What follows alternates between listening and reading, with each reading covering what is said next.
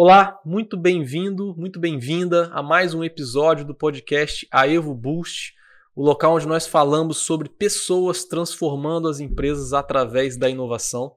Eu sou o Luiz Felipe Carvalho, sou fundador e CEO na Evo, e no episódio de hoje a gente vai falar sobre inovação aberta. Para isso, estou aqui hoje com o Roberto Boiani, que é gerente de transformação digital em uma das empresas mais inovadoras do Brasil, a Nestlé. Muito bem-vindo, Boiani, tudo bem? Tudo bem, boa tarde pessoal, um prazer estar aqui, é, participar com vocês desse, desse podcast, poder compartilhar um pouco das nossas experiências aí, dessa tra trajetória de parceria com a Evo. Maravilha, Boiani, muito obrigado por topar estar aqui conosco. Também comigo para conversar sobre as melhores práticas em inovação aberta, a Daiane Ribeiro, que é head do nosso time de sucesso do cliente aqui na Evo. Tudo bem, Dai? Tudo bem, Luiz? Um prazer estar aqui com você e com o Boiane para bater esse papo sobre um assunto que eu gosto tanto, né? Inovação aberta, que está tão é, em alta no mercado hoje em dia. Então, vai ser muito bacana aqui esse momento, com certeza. É um prazer. Vamos embora então, pessoal. Dai, eu quero começar já direto ao ponto. A gente vai falar sobre inovação aberta e eu queria que você explicasse para o nosso ouvinte, para quem está nos vendo no YouTube, aquela pessoa ali que está no Uber agora indo para o trabalho, não entende bem de inovação aberta, o que, que é inovação aberta? Boa, Luiz. É, primeiramente, antes de entrar em inovação aberta em si, eu gostaria de relembrar algo que a gente já até falou em um episódio anterior é, sobre o que, que é inovação aqui no contexto AEVO. A gente entende que inovação é uma ideia implementada que gera valor para o negócio. Então, perceba que nessa definição, quando a gente fala de inovar, é essencial retirar a inovação do campo das ideias e pôr ela em prática de fato.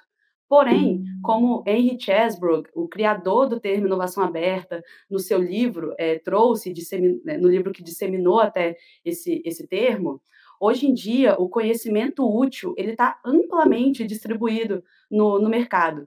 E nenhuma empresa, por mais é, capaz ou grande que ela seja, é capaz de inovar de forma é, 100% eficaz, é, totalmente sozinha. E aí, o que, que isso significa, né? Por que, que eu trouxe esse ponto? Como eu falei, para inovar, a gente precisa tirar as ideias do papel. Porém, muitas vezes, para fazer isso, é necessário a gente desenvolver e utilizar tecnologias, produtos, processos que talvez não sejam o, necessariamente o core da, é, da organização, é, e que acaba que a gente não tem a, a expertise e o recurso para desenvolver 100% dentro de casa. Mas isso significa que é, é preciso deixar de desenvolver, deixar de aplicar essa solução? Não. No mercado inovador que a gente, a gente vive, não significa isso. Pois, com certeza, outras organizações do mercado elas é, já estão desenvolver, é, desenvolvendo, já possuem o conhecimento necessário para é, atender essa necessidade e essa solução que você des deseja aplicar na, na sua organização. Então, é exatamente aí que a inovação aberta entra.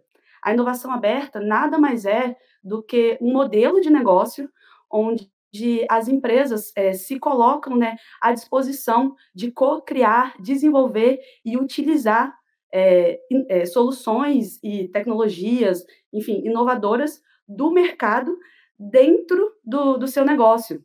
Né? Então, dessa forma, as empresas que estão utilizando essa estratégia de inovação aberta, elas deixam de se limitar somente ao conhecimento que possuem internamente e passam a se colocar estrategicamente à disposição de aproveitar todo o conhecimento e tendência que o mercado, em toda a sua amplitude, tem para oferecer. Então, inovação aberta é isso, você usar estrategicamente todo o conhecimento disponível no mercado dentro da sua operação.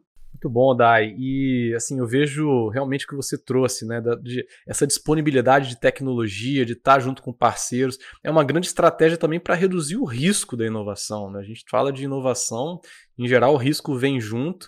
E quando você tem parceiros nessas iniciativas, às vezes até muito mais especialistas em algo específico que você está precisando, é uma bela estratégia de redução de risco trabalhar com inovação aberta, trabalhar com parceiros, seja startup, universidade, ou até um concorrente em muitos casos, né? É, pô, trazendo agora para a Nestlé, para mim é um grande caso disso, né? A gente, você comentou grandes empresas com grande poder histórico de inovação. indo para a inovação aberta, e é justamente o caso da Nestlé, né? uma empresa inovadora de muitos anos, uma criadora de produtos, de modelos de negócios diferentes e que trabalha fortemente com inovação aberta, inclusive uma das, das primeiros lugares no Brasil pelo ranking Valor uh, de inovação, então é uma empresa super inovadora. E Boiane, te trazendo para a conversa, né? Você que foi é, é, gerente de transformação digital na Nestlé, e tem um histórico muito grande em inovação aberta na empresa. Eu queria que você contasse para nós um pouco como que é a estrutura da área né, que faz inovação aberta aí na Nestlé. Legal, vamos lá. Eu achei bastante pertinente a colocação da Dai e os exemplos que ela, que ela trouxe, e faz muito sentido para a gente aqui, né? É, a Nestlé, por ser uma empresa, e acho que acima de, de colocar a gente em contato né, com, com, com todo esse ecossistema de inovação, mas trazer muita agilidade em como fazer, né? Porque para empresas grandes, acho que um grande desafio que a gente tem é a agilidade e a velocidade nesses processos. É, e para a Nestlé isso foi um exemplo muito claro, né? Então, por isso a gente é dividido aqui, a gente se dividiu em áreas. Então, a gente tem uma área de, de transformação digital e de inovação que fica mais ao lado do negócio, ao lado da área de marketing, de vendas, das unidades de negócio na nossa sede em São Paulo, é, que a gente colocou o nome aí carinhosa, carinhosamente de Panela. Então a gente tem o Panela House que fica lá em São Paulo. É, e aqui em São José dos Campos, onde eu fico baseado, a gente tem o Centro de Inovação e Tecnologia, que trouxe né, uma vertente da inovação aberta, desse processo rápido de inovação aí, do contato com o ecossistema, com startups, com universidades, para a área técnica, né, para a área de manufatura. Então a gente atua aí lado a lado, né, em parceria com o time do Panela, que fica em São Paulo, e temos aqui o CIT, que olha para tecnologias de indústria 4.0, para a parte de inovação no agro, né, que a gente tem é, é, é uma ampla gama de fornecedores aí de culturas que a gente trabalha juntos, como cacau, né, para produzir chocolates, como café e, e várias outras culturas que fazem, fazem parte do nosso portfólio. Bacana, Boiane. E, inclusive, a gente teve há pouco tempo aqui no, no podcast, a, a, a, gente contou também o caso da SLC Agrícola, que faz muita inovação também no agronegócio. Então, muito interessante ver a inovação, eh, não acho que não posso nem mais dizer chegando, né? A inovação como uma, um grande criador de diferencial no agronegócio também, né? Nós acho que na fazenda também cabe muito espaço. A gente aqui o Brasil é um grande celeiro para o agronegócio para o mundo, né? Então a gente espera que saia muita inovação daí também. Legal ver essa área. A gente pode, pode substituir o chegando por bombando, né? Porque tem muita coisa acontecendo lá e muita coisa boa. É, é uma frente muito legal que a gente tem aqui e uma das principais, tá? do nosso, do nosso circuito aqui do Centro de Inovação e Tecnologia da área Tech. Muito legal, muito legal. Bom, indo para frente aqui, DAI, é, a gente sabe aí que, é, olhando para aqui para os nossos clientes, como eles fazem inovação aberta, que no geral tem uma unanimidade.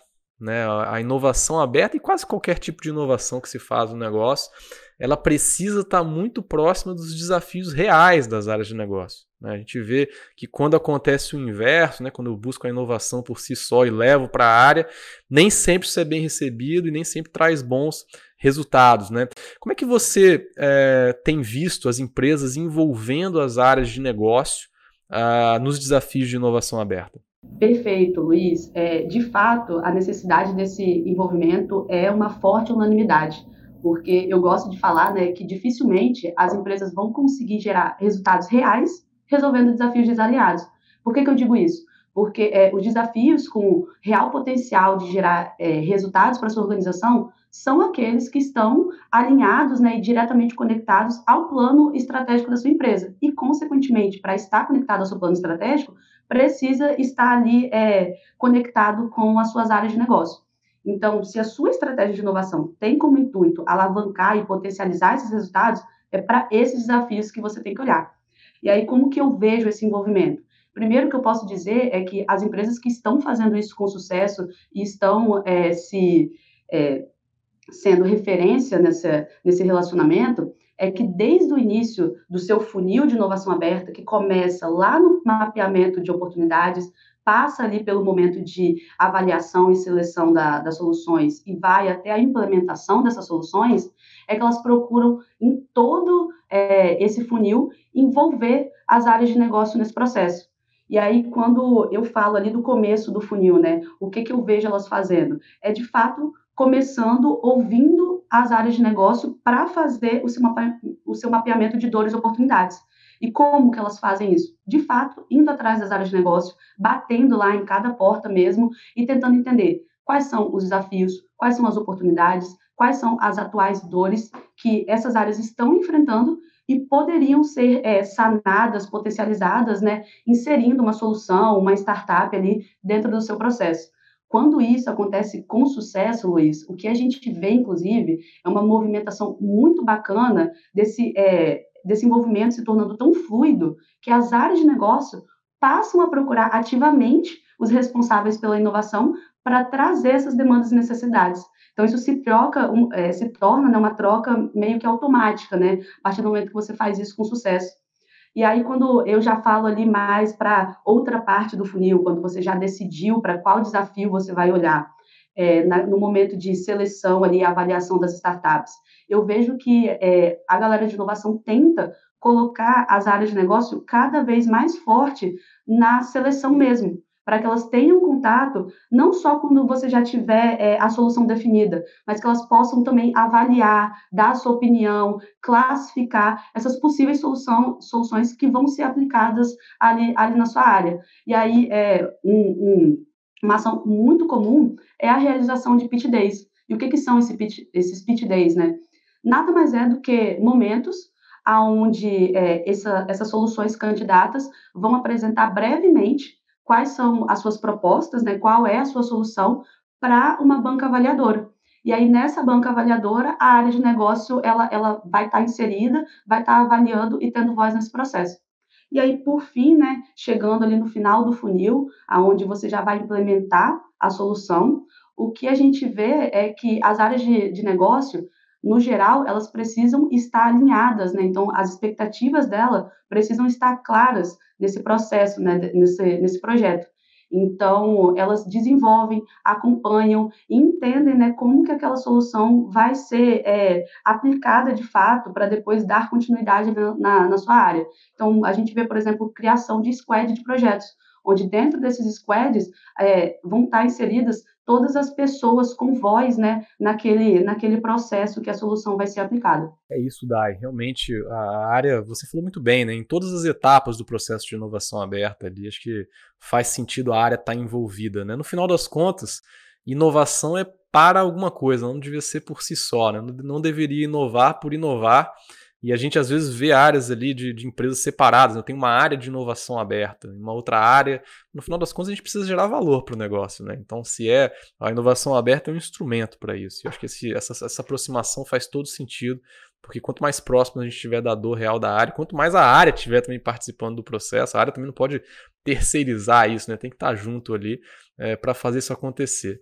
É, uma vez eu conversei com, com um amigo de, de, de, inovação também, e ele, ele perguntei para ele, cara, não é uma grande empresa, e perguntei, cara, o que, que é o, o, maior indicador de sucesso quando você faz inovação aberta? Poxa, é um processo mais robusto, que tem aceleração, ou não, é. E enfim, trouxe algumas hipóteses e ele me falou, cara, sucesso é quando está alinhado com o desafio real. Dali para frente, Importa, claro que importa o trabalho que você faz, a forma que você organiza, mas importa menos do que eu ter ali realmente uma coisa importante para o negócio da minha empresa sendo tratado. Isso muda todo o jogo. Né? É, só para fazer um jabazinho aqui do, do, do, do Aevo, né?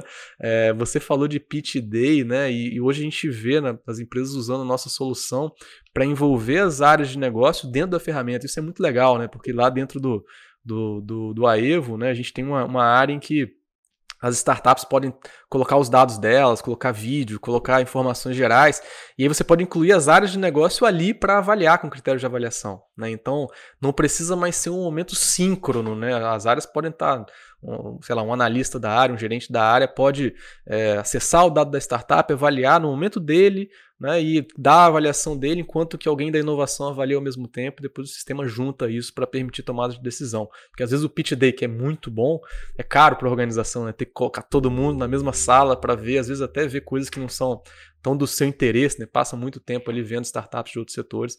Então, um caminho legal que a gente tem visto algum, algumas empresas fazerem.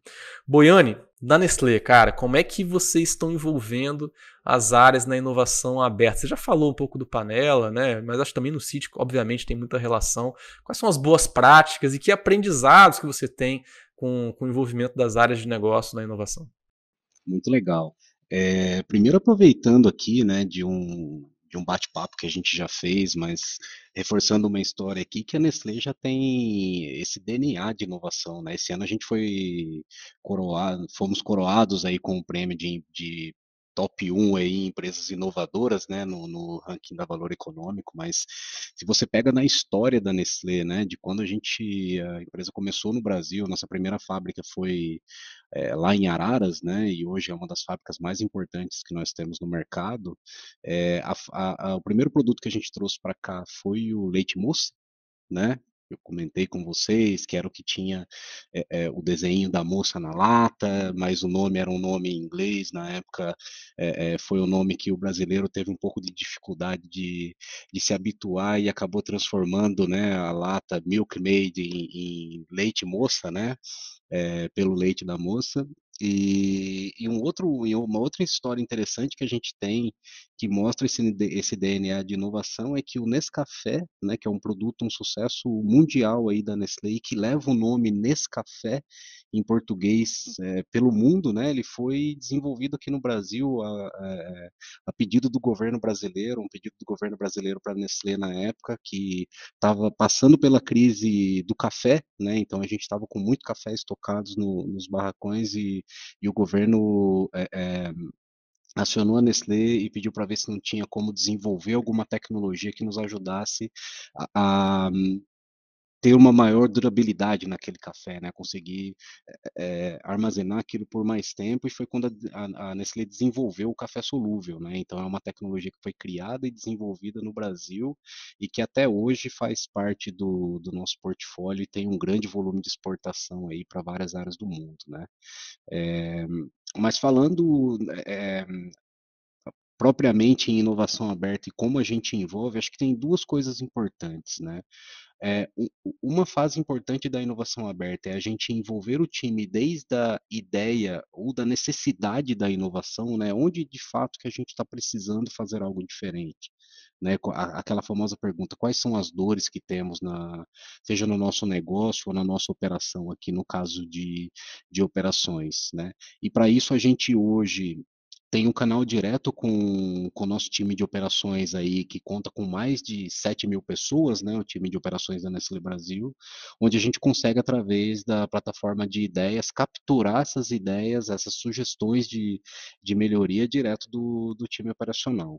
A partir daí, a gente entra no funil de inovação e começa a fazer as etapas de avaliação.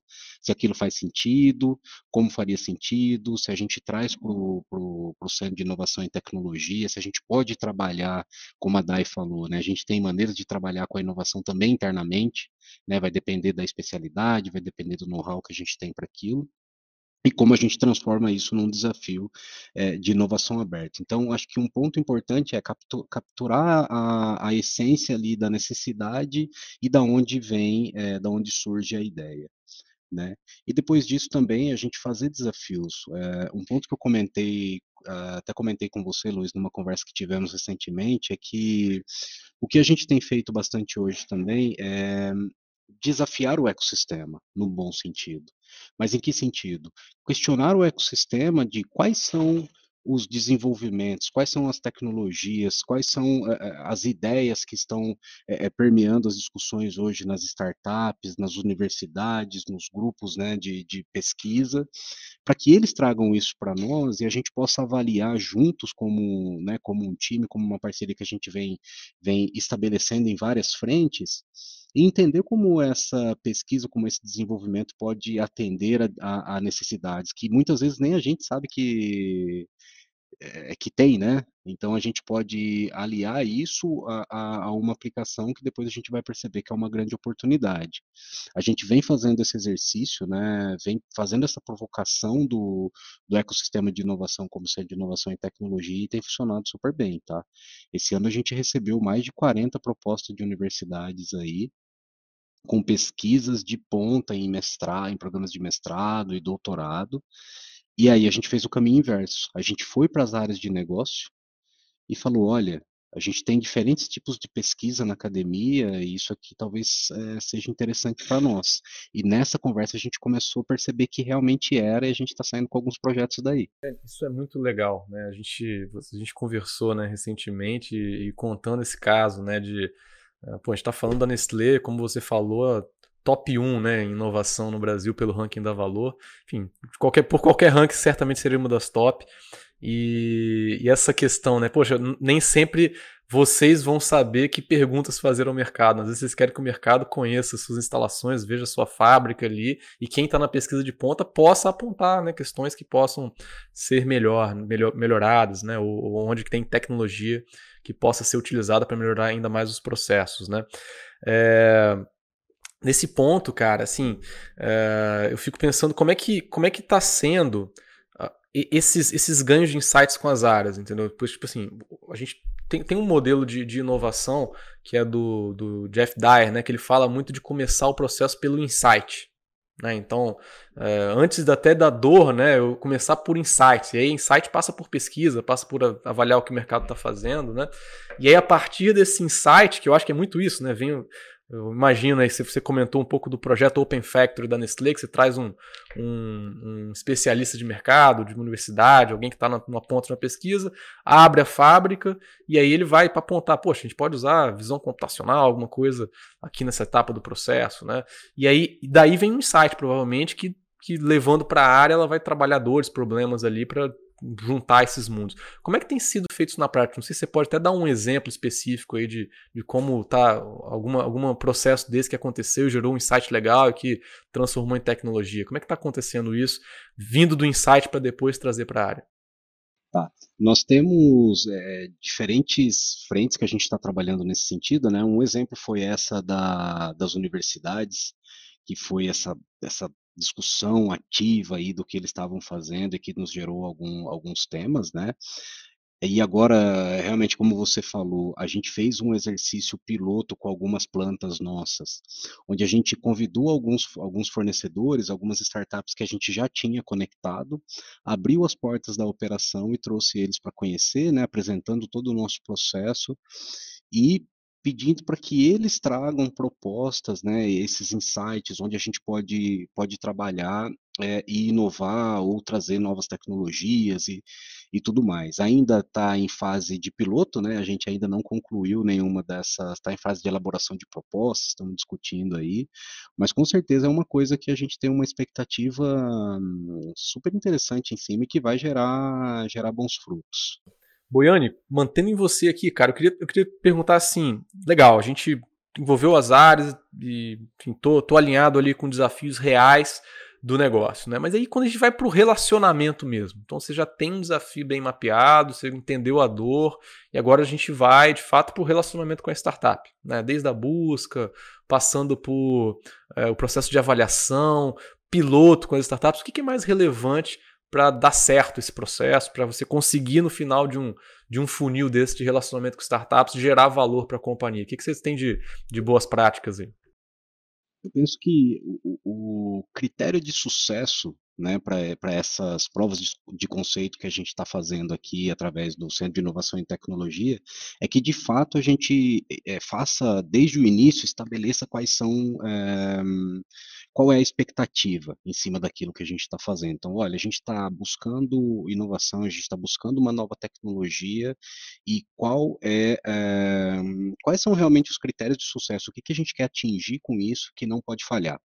Né? Então, é, sempre que a gente vem trabalhando e a gente naturalmente num processo de inovação passou por algum por algumas falhas, né? Acho que o processo de, a, a, falha faz parte do processo de inovação e a gente foi aprendendo que quanto mais claro a expectativa do que a gente quer entregar está naquela, naquela discussão que a gente faz, nos primeiros contatos, na abertura do desafio de inovação aberta que a gente coloca público lá né, na plataforma, é, mais alinhados, mais direto ao resultado, a gente consegue ir nas discussões no desenvolvimento da prova de conceito. E aí, é, para que isso se transforme num projeto, para que tenha sucesso, né, para que a gente consiga convencer os stakeholders que estão envolvidos nessas aplicações, a gente precisa mostrar que a, a prova de conceito deu resultados é, favoráveis, né, entregou aquilo que a gente buscava. Seja isso em um sistema de, de inspeção é, inteligente, seja isso em uma nova tecnologia de mobilidade, de movimentação, para que fique claro que a tecnologia atende às expectativas que a gente que a gente está tá estabelecendo ali. É, um outro ponto, até pegando um gancho com, com, o tema anterior, né, de insights e de como fazer isso, a gente tem um time aqui no, no Centro de Inovação que são é, mestres em alguma área, formados em alguma área, que, que trabalham como bolsistas aqui com a gente através do IPT, né, que é um Instituto de Pesquisas uh, e Tecnologia aí super é, tradicional e famoso no, no Brasil, e a gente também busca fazer pesquisas de temas de tecnologia de ponta e entender como está isso no mercado. Então, por exemplo, é, para sistemas de visão computacional, a gente deu um salto aqui no último ano, fazendo pesquisas, a gente descobriu uma nova tecnologia e percebeu que aquela tecnologia tinha tudo a ver com inspeções de qualidade para a indústria alimentícia, por exemplo. Isso foi, foi o insight, que foi o que a gente falou na última questão. A partir dali, o que, que a gente fez? A gente começou a trabalhar em critérios de como um time especializado em inspeções de qualidade validaria uma inspeção, independente de, de como ela seja feita, por uma pessoa ou por uma tecnologia. Então, a gente estabeleceu critérios de é, é, qual seria o cenário de sucesso daquela aplicação. Uma vez que a gente teve isso em mãos, a gente chamou os, os, especialistas, aí eu pego um gancho no que a Dai falou bastante, né? Então a gente trouxe a, a área de negócio, né? Que, que é o que vai resultar no. Que, que vai avaliar o resultado final e que tem todo o interesse naquela aplicação, e colocou eles no, a, partir daí no funil. Tá? Então a gente é, chamou as empresas, fez o pitch day, né, em momentos diferentes, aí tentando é, é, alinhar as agendas, como um desafio de sempre, e a gente já tem é, é, casos já que estão que estão saindo de POC e se tornando projetos aí de, de aplicação, casos de sucesso muito interessante, cara, ver isso, essa, esse caminho aí, né, do insight, né, da alta tecnologia, no caso visão computacional, mas imagino que aí numa fábrica tão automatizada, devo falar de IoT, tem de tudo, né, rolando, então tem muito insight que pode transformar em coisas de fato para o negócio. E aí, e aí, Boiane, legal, piloto deu certo, né, é, fizemos um relacionamento, passou as etapas, conseguiu fazer uma trazer uma tecnologia bacana, ou trazer um, um ganho de eficiência, é, como é que é o handover para a operação? É, eu sei que, que vocês têm o conceito de fábrica Lighthouse. Se puder compartilhar um pouquinho conosco aí esse processo depois para que vai do de um piloto de sucesso para todas as fábricas ou para grande parte do, para de fato gerar valor para a operação. Como é que está funcionando isso? Com certeza. A gente tem sim, né, uma, a nossa fábrica de chocolates Nestlé que fica próximo aqui ao Centro de Inovação e Tecnologia em Caçapava, é a nossa Lighthouse, onde a gente realmente testa né, o que é possível da, das tecnologias, mas um aprendizado que a gente teve nesses dois anos de. que a gente está com, é, completando dois anos sexta-feira de Centro de Inovação e Tecnologia aqui. E o que a gente percebeu é que a, a, nossa demanda é tão ampla, né? E a gente tem aí mais, a Nestlé tem mais de 700 SKUs no mercado brasileiro hoje, são 700 tipos de produto diferentes no mercado. É, a gente percebeu que uma única Lighthouse para a gente não era o suficiente para todos os testes que a gente precisava fazer. Então a gente começou a expandir e testar em várias, em várias diferentes categorias. Então a gente tem fábricas de leite, fábricas de cereal, fábricas de próprias fábricas de chocolates, biscoitos, né? É, mas um, um, um tema-chave nessa parte do handover e, da, e da, da, do sucesso da transformação, da conversão da POC em piloto, que a gente tem aplicado, é envolver o time de implementação a partir do momento que a gente tomou a decisão de fazer a POC. Então, o time de pesquisa, ele é, levanta o tema, ele vai atrás, ele faz a conexão, organiza o pitch day, faz todo o desenvolvimento da, da POC. Quando a gente é, estabelece a conexão, escolhe ali no momento da escolha da, da solução proposta, né? Porque muitas vezes aí, felizmente, nossos nossos é, desafios de inovação aberta eles têm cada vez mais é, é, aumentado o número de participantes, chamado mais atenção, nossa base tem crescido bastante. É, então a gente traz a área que vai receber a solução já no momento da, da conexão, da, da, da, seleção das propostas, eles já participam ali na seleção da proposta e participam do processo de POC com acompanhamento dos critérios de sucesso que eu comentei há pouco. É, uma vez que a gente provou com sucesso o conceito da tecnologia, o time de engenharia, o time tradicional, né, que trabalha com projetos de CAPEX, para quem é de área de operação, de operações é bem familiarizado com esses termos, mas com CAPEX de implementações de projetos, eles assumem o projeto a partir daí, o centro de inovação passa a acompanhar e o time de engenharia, junto com o time de operações, assume o projeto a partir daí e a missão de implementar o piloto já é deles, já não é mais nossa. Então, como eles já entram a partir daí, tem que implementar o piloto, quando o piloto está implementado, eles já são donos. Porque já tem um processo ali que eles já estão, desse, desse ownership de, de, de transferência ao longo do processo. Tem tem dado bons resultados essa, essa parceria, né, e esse trabalho aí com o overlap entre o desenvolvimento e a implementação, é, e os projetos que a gente já está implementando já estão saindo com uma certa propriedade do time da operação e o time técnico da engenharia para fazer rodar. Legal, uma solução muito inteligente, né? Em vez de você fazer o handover depois do piloto, você faz o handover antes, né? Já envolve a área de negócio na produção, né? Durante, então tá, né? tá junto no processo. Exato. Isso tem nos ajudado num ponto-chave também, só para complementar, Luiz Felipe, que é a parte do scale-up. Então, quando eles pensam no piloto, a engenharia já tem esse, esse, esse, essa mentalidade de como fazer um projeto completo e que tenha robustez, né? Porque isso é parte do, do, do core lá da, da, das entregas de engenharia. Então eles já pensam em um, em um projeto, em um processo robusto que vai atender a várias fábricas, a várias linhas, diferentes aplicações. Faz todo sentido aí, né? Já, já prepara o piloto pensando que vai precisar escalar no futuro, né? Fantástico. Dai, queria voltar para você aqui, né? A gente está falando aqui de relacionamento e de o Boiano deu uma aula aí pra gente desde o do desafio, passando pelo processo, né? E, e aí com esse handover, levando de fato o valor no final para a operação. E de novo, né? O papel da área de negócio sempre junto ali do, do processo, né? Sempre como um parceiro de fato e pegando. Achei legal, né? A propriedade do piloto é, é da área de negócio também, da engenharia já participando da operação.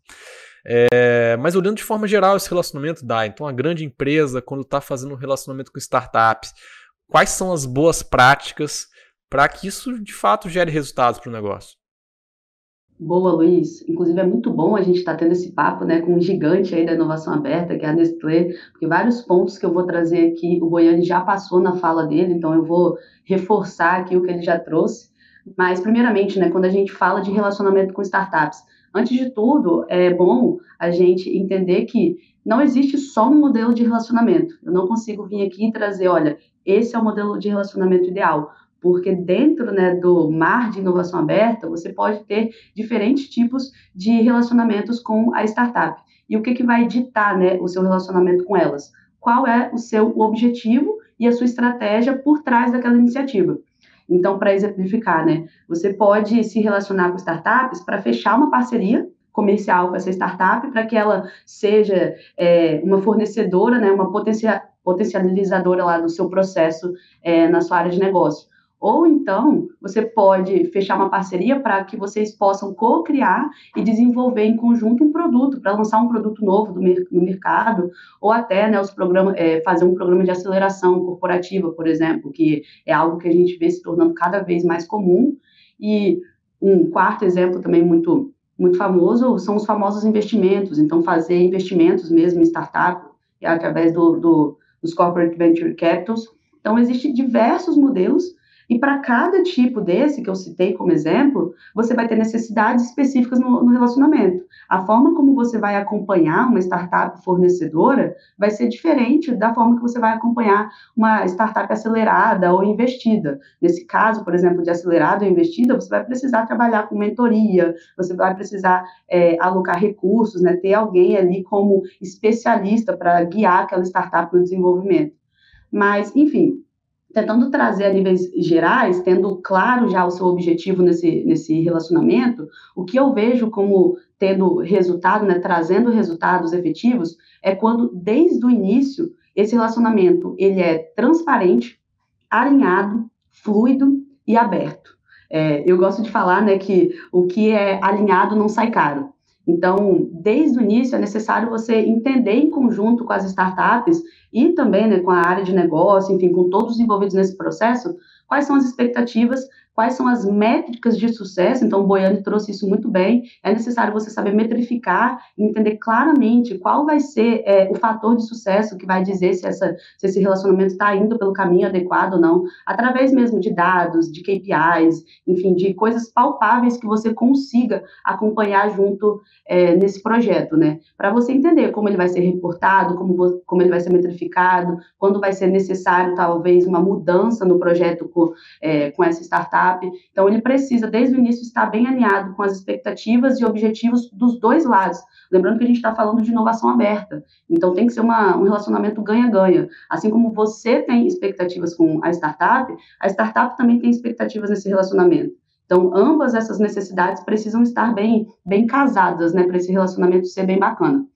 E aí, outro fator extremamente importante que as, as empresas olham, né, é o grau de maturidade da solução que elas vão resolver, é, que elas vão adotar ou até que elas vão avaliar. Dependendo do grau de maturidade que você estiver disposto a, a colocar dentro do seu processo, você vai ter que se adaptar, né? A gente sabe que as startups, no geral, elas estão passando por um processo evolutivo. E algumas delas, a, a grande maioria, não vão estar né, no, no mesmo patamar né, de organização que a sua grande empresa já está. Então, vai ser necessário você adaptar e até flexibilizar alguns processos, como, por exemplo, né, processos jurídicos, processos financeiros, processos de gestão. Então, é bem bacana quando a gente vê as empresas fazendo esse movimento de flexibilização de processos internos para atender a maturidade da startup que ela está disposta a, a ter parceria, né? E aí, já trazendo também outra dica de ouro que eu diria, a gente está falando de relacionamento. Relacionamento é sobre comunicação e colaboração. Então, é, nesse processo, eu diria que isso é até a chave do sucesso, porque tanto você, organização, quanto as startups é, estão lidando com um cenário novo, é uma, é uma parceria de fato. Então, vocês precisam né, estar abertos e dispostos a trocar insights, a trocar feedbacks, a de fato colocar na mesa quais estão sendo os erros e os acertos da parceria, porque tudo, independente se for um erro ou se for um acerto, você vai tomar como aprendizado. E aí, por fim, né, já para ir fechando, na inovação aberta, a gente sabe é, que você vai precisar assumir riscos. A gente está falando ali né, de ter novas tecnologias, novas soluções no, no seu processo. Então, se você está assumindo novo, automaticamente você assume um risco. Então, você precisa entrar nesse processo sabendo que algumas iniciativas não vão, não vão dar certo. Algumas iniciativas vão falhar, mas está tudo bem. No final, aquela que dá certo, ela vai é, compensar todas essas que deram errado. E aí, independente disso, dos erros e acertos, cara, não desanima. Toma tudo como aprendizado e esteja disposto né, a aprender com essas iniciativas. E aí o que a gente fala aqui na, aqui na Evo, que as organizações mais estratégicas, como o Boiani já trouxe, a Nestlé tem diversas iniciativas rodando ao mesmo tempo, né? É, o que a gente traz aqui é a, você, as, as organizações conseguirem realizar o um modelo de portfólio, que basicamente é você trabalhar com um portfólio de iniciativas de inovação, para você não apostar todas as suas fichas em só uma iniciativa, apostar em várias, para que você tenha grandes chances de sucesso, né? Vários relacionamentos rodando ali simultaneamente. Dessa forma, você consegue é, ter resultados, mesmo às vezes tendo algumas perdas aí no processo. E, esse final aí que você trouxe é muito verdade, né? Quando a gente está falando de inovação corporativa, é, acho que a melhor forma de você medir resultados é olhando o portfólio como um todo, né? Provavelmente, se você olhar cada iniciativa, é claro que elas têm que ser acompanhadas, mas uma ou outra vai dar falha, né? É, em, em, alguns casos, dependendo do tipo de inovação que a gente faça, é uma inovação mais transformacional, talvez até a maioria falhe, né? Mas olhando o portfólio, geralmente a gente vai ver os ganhos do portfólio como um todo, e geralmente essa conta aí é muito positiva, ela se paga e ela, em alguns casos, até cria o futuro da organização, que é fundamental. Agora, eu queria também apontar uma. É, reforçar uma outra questão que você trouxe aí, que para mim é fundamental.